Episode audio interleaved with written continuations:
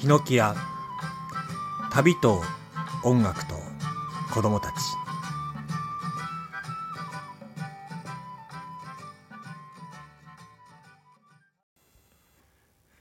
えっと、自分が子供の頃ですね、えー相撲界では千代の富士が全盛だったんですよね。で、千代の富士といえばもう絶対負けないっていうイメージがあって、だから自分の中では横綱っていうものはもう絶対負けないもんなんだっていうね、まあ、子供心にそんなね、あの刻まれていたんですけれど、で、その千代の富士が引退をして、しばらくした後ですね、あのーなんだろう、相撲のなんかのイベントで、千代の富士が土俵に上がったことがあるんですね。その、OB 対決みたいなことをやっ、えーもう何年ぶりかで千代の富士が土俵に上がったんですね。相手が誰だったかちょっと覚えてないんですけれど。で、えーその土俵に上がった千代の富士、もう引退して何年も経つので、当然ながらね、えー体なんか衰えているんですよね。で、もう千代の富士って言えばもうあのね、筋肉がすごい、こう筋肉で固められた体が、やっぱり自分の中のイメージであって、で、その土俵に出てきた千代の富士が、やっぱりその筋肉がもう全然衰えてしまって、それでなんかね、正直すごい、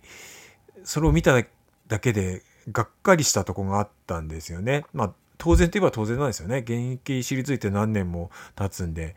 もちろん筋肉は衰えるだろうし、年齢的にもね、えー衰えていくっていうのは当然なんですけれど、まあ正直ね、それでも、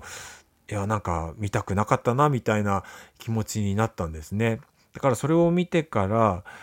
まあスポーツ選手とかアスリートとか、そういう人たち人たちって現役を退いたら、まあ、その体をね、こう人前にさらさない方がいいんじゃないか、ファンの夢を壊すんじゃないかっていうふうに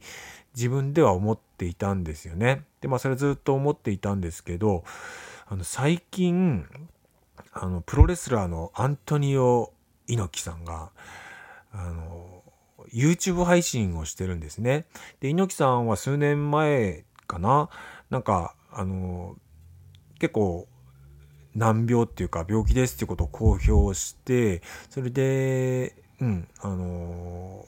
まあ、闘病生活っていうのかな、えー入ったんですけど、で、まあ、しばらくね、えー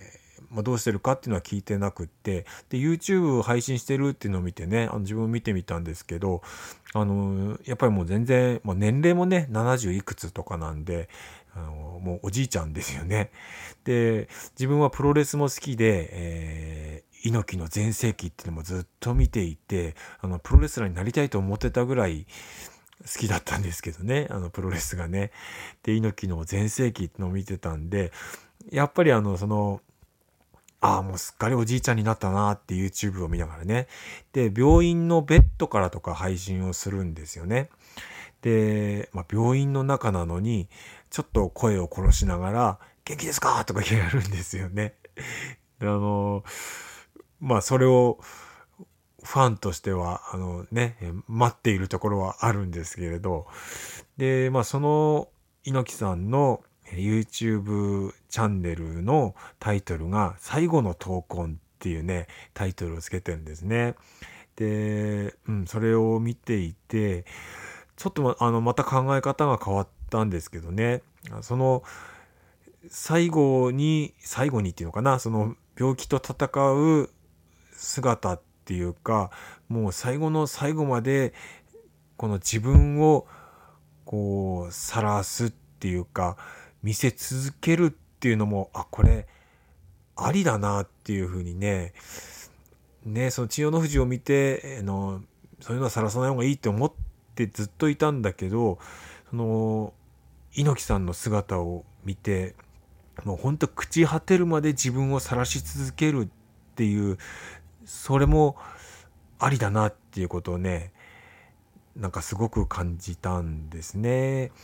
うん。で、YouTube チャンネル、えー最後の闘魂、えーこれね、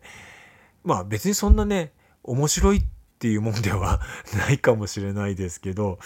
なんかその晒してる姿っていうのはね、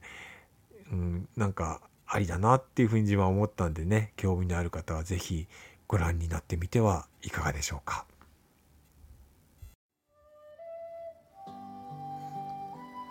え、最後までお聴きいただきましてありがとうございます。えー、本日は、私の活動しているバンドヒノキアの、雪虫という曲を最後にお聴きいただきながらお別れしたいなと思うんですけれども、えー、ヒノキアは、え YouTube チャンネルがありましてそちらの方でねヒノキアの楽曲たくさんアップされておりますので、えー、ぜひヒノキアで検索をして、えまあ、よろしければね、えチャンネル登録なんてしていただけるととても嬉しいなと思います、えまたストリーミングの方でもね、え楽曲聞くことが配信されておりますのでね、えー、Spotify とか、Apple Music とか、えー、そういうなものでもね、聞くことができますので、えー、そちらもご登録していただけたら大変嬉しいです。